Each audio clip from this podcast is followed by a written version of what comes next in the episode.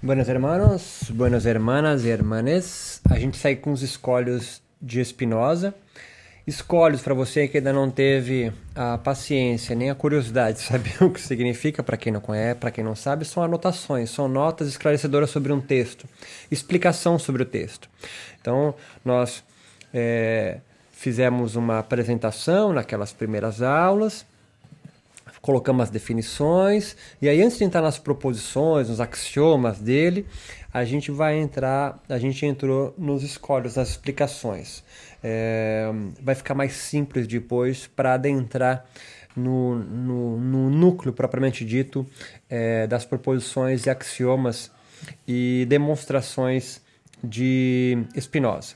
Sigamos então, isto é, aliás, evidente por si mesmo com efeito, quem diz que o branco e o preto concordam apenas porque nenhum deles é vermelho, está afirmando simplesmente que o branco e o preto não concordam em coisa alguma.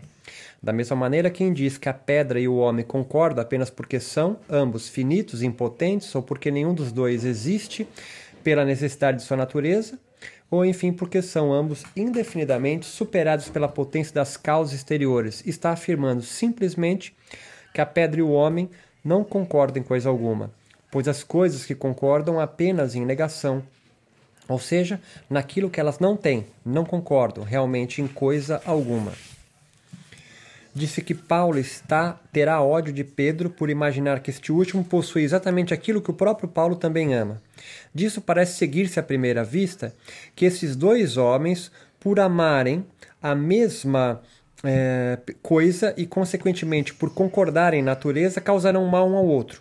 E, portanto, se isto fosse verdade, seriam falsas é, as proposições 30 e 31. Mas se quisermos examinar a questão equilibradamente, veremos que tudo isso está em perfeita concordância.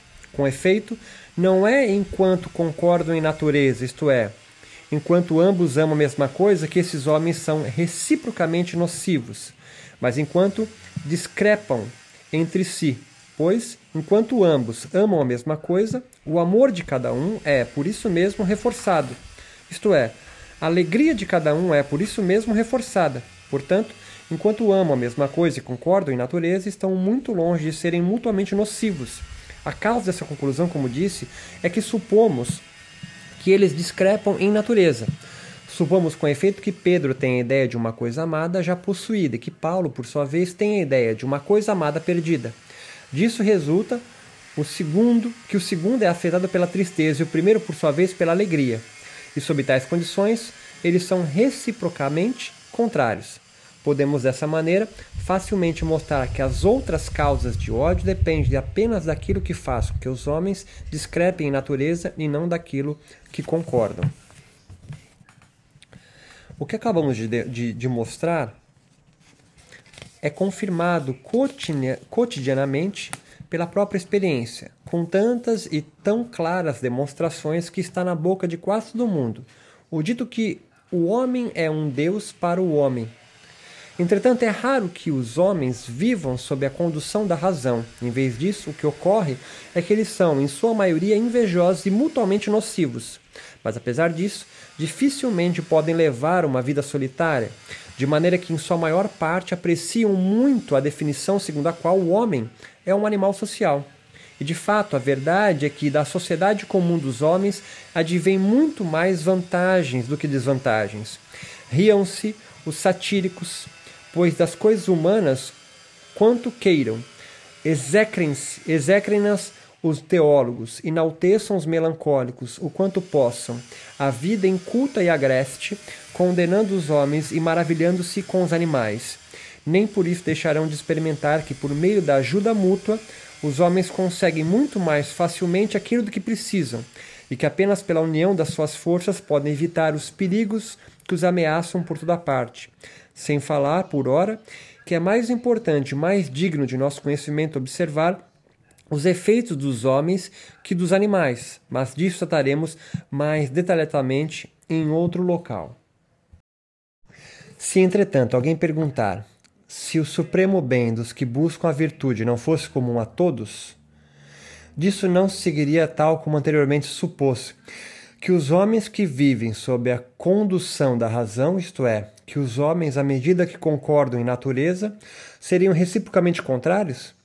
Que lhe seja respondido que não é por acidente que o bem supremo do homem é comum a todos, mas pela própria natureza da razão, pois isso se deduz indubitavelmente da própria essência humana, à medida que ela é definida pela razão, e porque os homens não poderiam, não poderia, que o homem não poderia existir, nem ser concebido, concebido se não tivesse o poder de desfrutar desse bem supremo. Pertence, pois, à essência da mente humana ter um conhecimento adequado da essência eterna e infinita de Deus.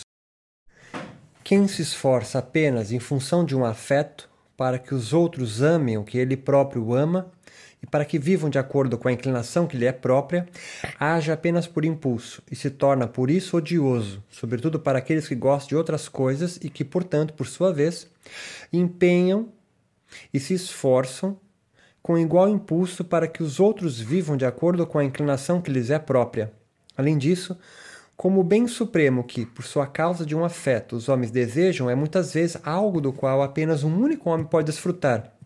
Ocorre que aqueles que amam não sejam coerentes consigo mesmos e que, ao mesmo tempo, que se enchem de gáudio ao proclamar as glórias da coisa que amam, temem ser acreditados. Em troca, quem se esforça por conduzir os outros de acordo com a razão não age por impulso, mas humana e benigmamente, e é inteiramente coerente consigo mesmo. De resto, remeto à religiosidade tudo quanto desejamos e fazemos, e de que enquanto temos a ideia de Deus, ou seja, enquanto conhecemos a Deus, somos a causa.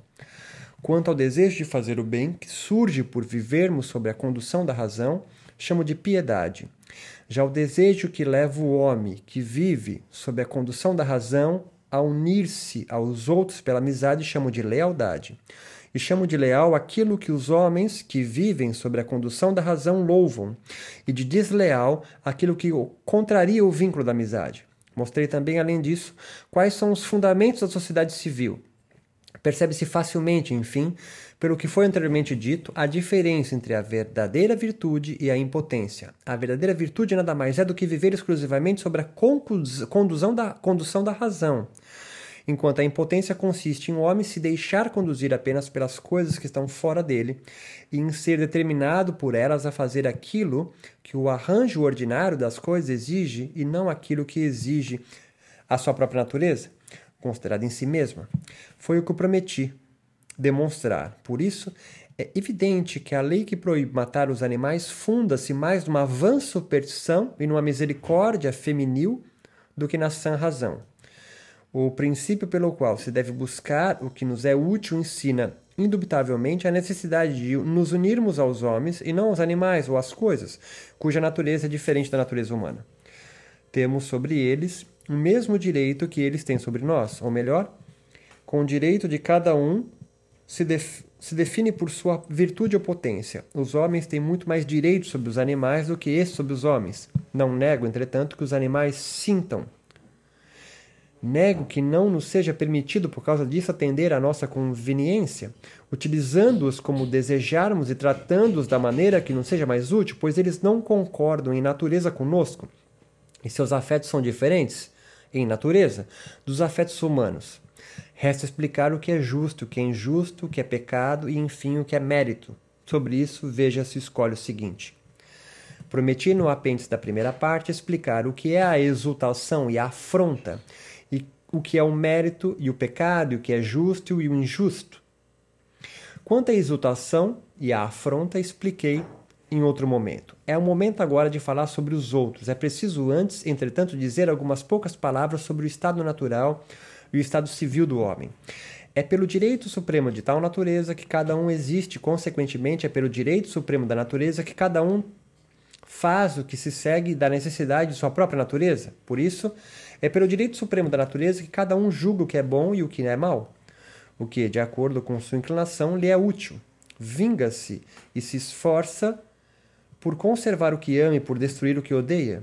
Se os homens vivessem sobre a condução da razão, cada um desfrutaria desse seu direito sem qualquer juízo para os outros, como entretanto são submetidos a afetos, os quais superam em muito a potência ou virtude humana, eles são muitas vezes arrastados pelas diferentes direções e são reciprocamente contrários.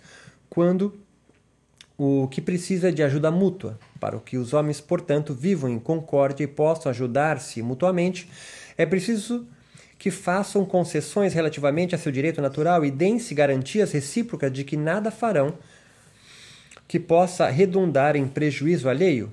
Por qual razão isso pode vir a acontecer? Quer dizer que os homens que estão necessariamente submetidos aos afetos e são inconstantes e volúveis possam dar-se essas garantias recíprocas e terem uma confiança mútua. É evidente.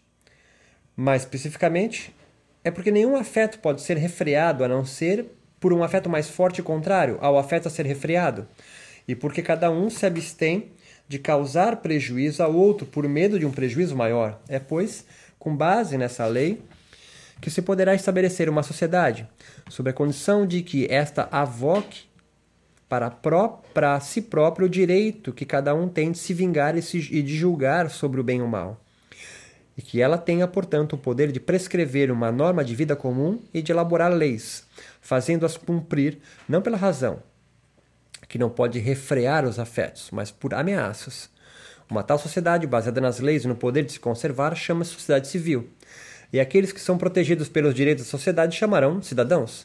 Com isso, compreendemos facilmente que no estado natural não há nada que seja bom ou mal pelo consenso de todos, pois quem se encontra no estado natural preocupa-se apenas com o que lhe é de utilidade, considerado segundo a sua própria inclinação, e decide sobre o que é bom e o que é mal apenas por sua utilidade, não estando obrigado por qualquer lei a obedecer ninguém, mais senão a si próprio.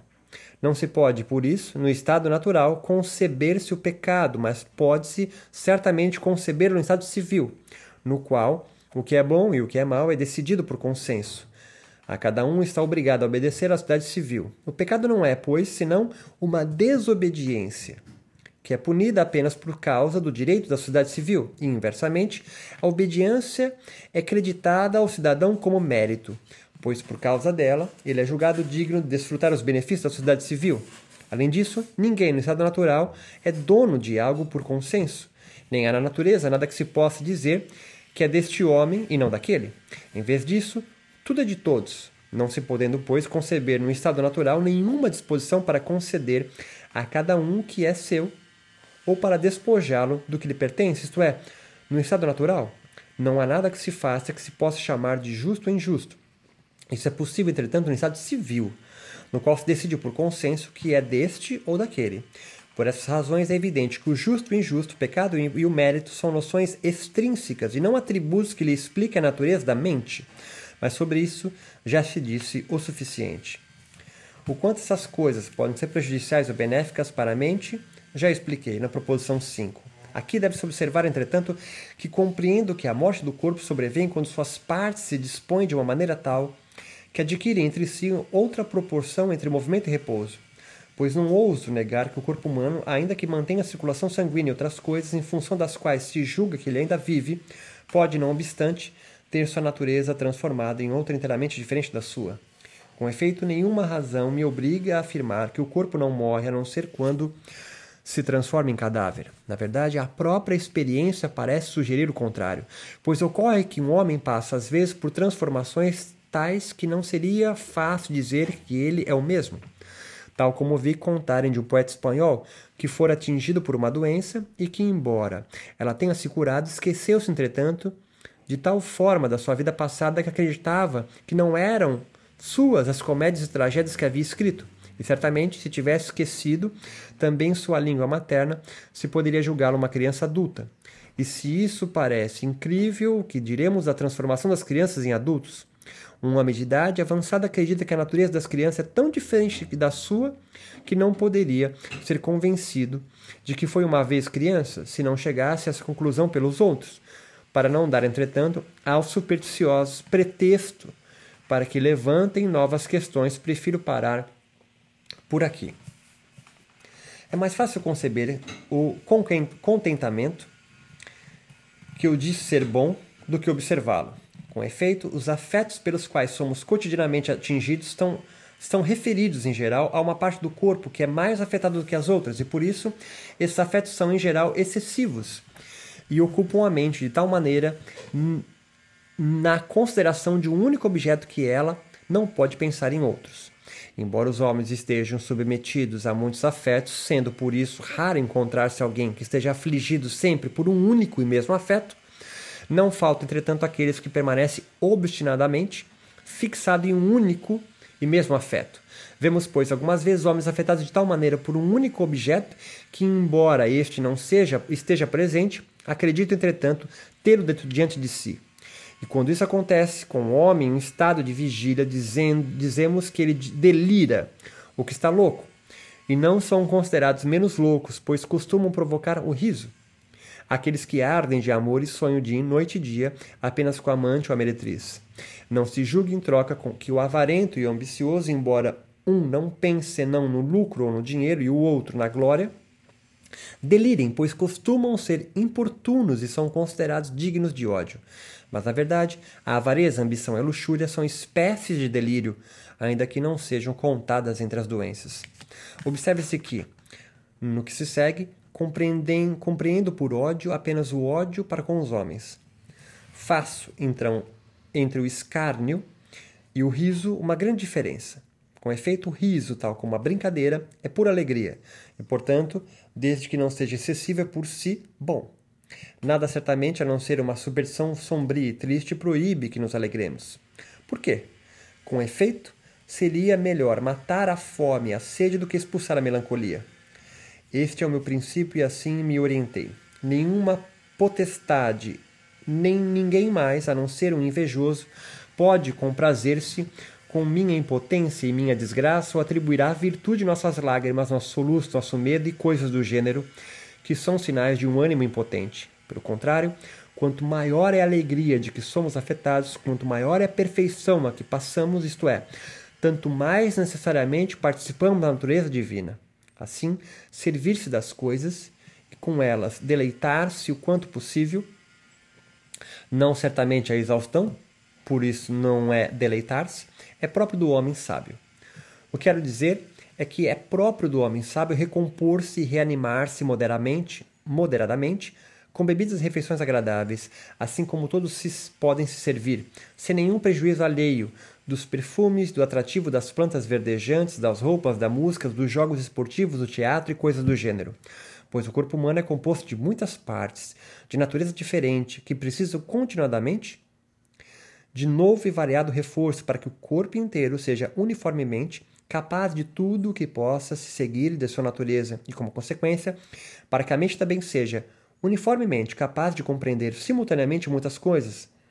Esta norma da vida está assim perfeitamente de acordo tanto com os nossos princípios quanto com a prática comum. Por isso, este modo de vida se é que existem outros, é o melhor e deve ser recomendado para todos os meios, não havendo necessidade de tratar disso mais clara e detalhadamente.